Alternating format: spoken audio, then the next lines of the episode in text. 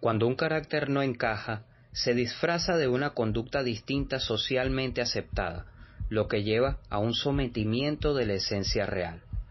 ¿Cuánta represión es capaz de tolerar el individuo antes de estallar en un impulso instintivo? Nunca conoceremos la naturaleza de los que nos rodean, ni su permisividad ante el control social.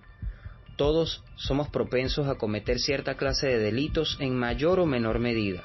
Algunos no son capaces de discernir entre lo ético y lo moral, llevando sus perversiones al límite de la extravagancia. Crímenes del Mundo es un podcast que retrata todos estos comportamientos. Víctima, victimario, podría ser tu vecino. Este podcast pertenece a la red de Generación Podcast.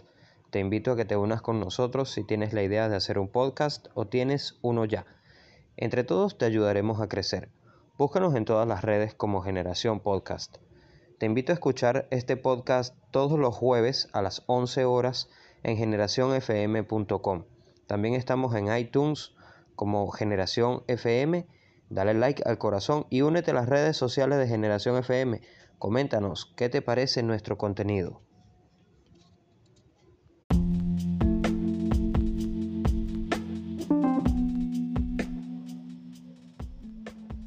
Ahora puedes seguirnos a través de nuestro canal de Telegram arroba Crímenes del Mundo.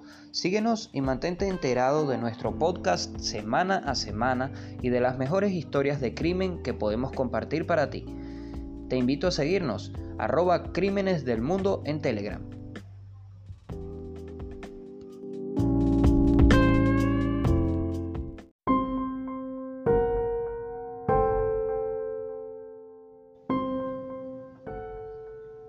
Soy Delwin Rivas y quiero darte la bienvenida a una nueva entrega de Crímenes del Mundo. En episodios anteriores habíamos hablado de mafias como la Yakuza y como la mafia italiana, que son unas de las más conocidas a nivel mundial. Sin embargo, no podemos dejar por fuera a la mafia rusa, que también ha gozado de mucha popularidad alrededor del mundo. La mafia rusa se caracteriza por verse un poco más brutal que las anteriores mencionadas, ya que aquellas han sido de alguna manera romantizadas gracias al cine y a los videojuegos.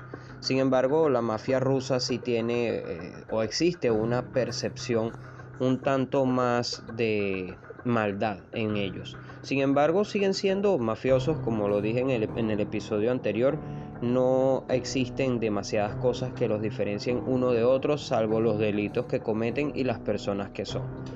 La mafia rusa, Bratva o mafia, o mafia roja eh, son nombres usados a menudo para designar una gama de organizaciones del crimen organizado originarios de la ex Unión Soviética que corresponde a los actuales estados postsoviéticos y países de la comunidad de estados independientes.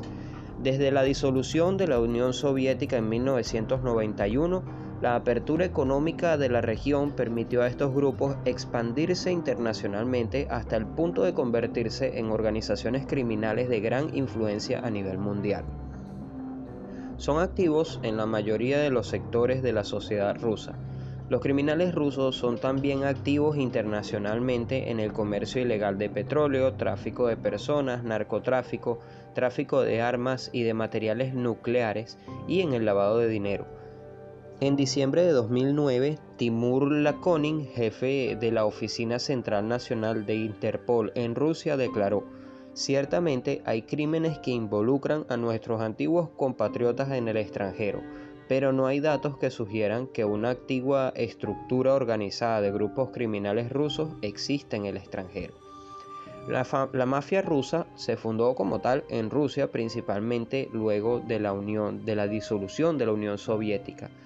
Operan de forma internacional en las ex repúblicas soviéticas y en gran número y tienen un gran número de operaciones en Israel y en los Estados Unidos, cosa que no está demostrado como lo dijimos anteriormente. Eh, entre sus actividades eh, criminales ya habíamos mencionado algunas, está también la extorsión, tráfico de armas, fraude, delitos informáticos, tráfico de personas, prostitución y tráfico de, de, drogas. Estas dos últimas han sido las que más se conocen a nivel mundial ya que son las que se han llevado de alguna manera a los medios de comunicación como lo son el cine, como lo es internet y muchas veces también los videojuegos que no pueden escaparse de todo esto que corresponde a las mafias. Existe de alguna manera una cultura que podría, podría llamarse cultura de videojuegos eh, basados en mafia como lo son GTA, San Andreas y todos estos, incluyendo un juego que se llama precisamente Mafia, que llegué a jugarlo hace unos cuantos años y es bastante entretenido por cierto. Entonces podríamos decir que existe una cultura alrededor de estos juegos de video y por supuesto no hay que dejar por fuera, como habíamos mencionado, las películas que corresponden a la mafia, independientemente de que sean yakuza, italianas, rusas o cualquier otra, porque bueno, de alguna manera son objeto de culto. El crimen organizado ha existido en Rusia desde la época de los zares y la Rusia imperial en la forma de bandidaje y hurto en el periodo soviético surgieron los borbesakone o ladrones en la ley. Esta clase de delincuentes tenía que cumplir ciertas normas en el sistema penitenciario. Una de esas reglas era que estaba prohibida la cooperación con las autoridades de cualquier tipo, pero durante la Segunda Guerra Mundial algunos presos hicieron un trato con el gobierno para unirse a las Fuerzas Armadas a cambio de una sentencia reducida lo que provocó que a su regreso a la cárcel fueran atacados y asesinados por los reclusos que permanecieron fieles a las reglas de los ladrones. Durante la época en que la economía soviética tomó un giro hacia abajo, el Bori asumiría el control del mercado negro con la ayuda de funcionarios corruptos, suministrando productos tales como la electrónica o comida extra durante la época de Brezhnev. Antes de continuar, quiero invitarte a que te unas a las redes de Generación Podcast a través de su página web generacionfm.com o a través de su Instagram arroba si tienes un podcast o si quieres eh, comenzar uno, allí te ayudaremos entre todos a crecer. Además de que puedes escuchar este podcast todos los días jueves a las 12 del mediodía, hora de Venezuela. El verdadero avance de las organizaciones criminales comenzó en 1988 cuando la Unión Soviética legalizó la iniciativa privada permitiendo el libre comercio. Sin embargo, la nueva ley no aclaró nada sobre los reglamentos y la seguridad de la economía de mercado. Los mercados criminales comenzaron a formarse, siendo el más notorio el mercado de redes de la prostitución de Risky, cerca de la estación de ferrocarriles de Risky en Moscú. Cuando la Unión Soviética se dirigió a su colapso, también lo hizo su economía, dando lugar a una desintegración social, haciendo que muchos trabajadores del exgobierno, desesperados por dinero, recurrieran a la delincuencia.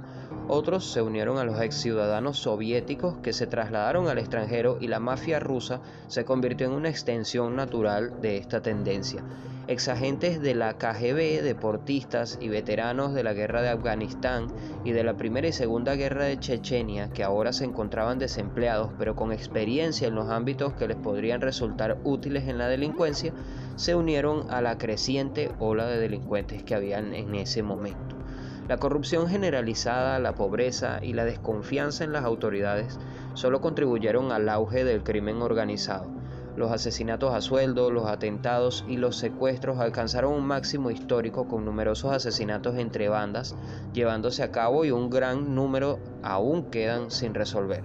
A mediados de los años 90 se creía que el ucraniano israelí Don, eh, su nombre como tal era Semyon Mogilevich, se había convertido en el jefe de jefes de la mayoría de los sindicatos de la mafia rusa y fue descrito por el FBI como uno de los hombres más peligrosos del mundo.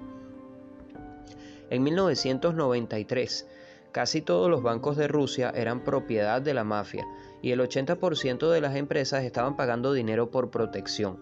En ese año, 1.400 personas fueron asesinadas en Moscú. Miembros de la delincuencia mataron a empresarios que no le pagaron su dinero también periodistas, políticos, propietarios de banco y otros opuestos a ellos. La nueva clase criminal de Rusia tomó un enfoque más occidentalizado y empresarial con la delincuencia organizada. Así los Bori, con base en un mayor código de honor, cayeron en extinción. En los últimos años, el FBI y los servicios de seguridad rusa han tomado duras medidas en contra de la mafia, aunque el impacto de esto aún no ha sido mesurado. Muchos mafiosos se han convertido en ricos de Norteamérica y han comenzado a imitar a la mafia italiana en cuanto al estilo de vida. Esto ha conducido a un aparente suavizamiento de la mafia ya que en realidad puede ser más peligrosa que nunca. Con la apertura del antiguo bloque del Este al mundo y la internacionalización de su economía, también dieron a la mafia rusa conexiones con otras organizaciones criminales en todo el mundo, como los tríadas chinos o la italiana Cosa Nostra, de los cuales hablamos en episodios anteriores. Las conexiones con los carteles de la droga de América Latina permitieron a la mafia rusa importar cocaína a su país. Vyacheslav Ivankov, llamado Japonchik, fue la primera gran figura del crimen organizado étnicamente ruso perseguida por el gobierno de los Estados Unidos mientras dirigía su red de extorsión de Brighton Beach en Brooklyn. El crimen organizado ruso se ha extendido a muchos otros países también como Israel, India, Hungría, Sudáfrica, España y Tailandia. Y hasta aquí esta nueva entrega de Crímenes del Mundo. Espero que te haya gustado. Recuerda seguirnos en las redes sociales. Ahora también estamos en Instagram como arroba Crímenes del Mundo. Nuestro canal de Telegram arroba Crímenes del Mundo y como Crímenes del Mundo en Facebook. Recuerda escucharnos los jueves a través de generacionfm.com o de TuneIn Radio en Generación FM y de seguirnos en las redes sociales. Nos vemos la semana que viene. Yo soy Delwin Rivas. Hasta la próxima.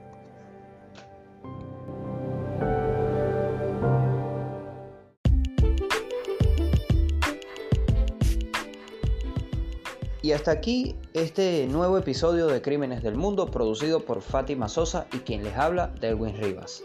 Les invito a seguirnos en Telegram, arroba Crímenes del Mundo, donde podrás recibir nuestras actualizaciones semana tras semana y una que otra historia de crimen que compartimos por allí. Hasta la próxima.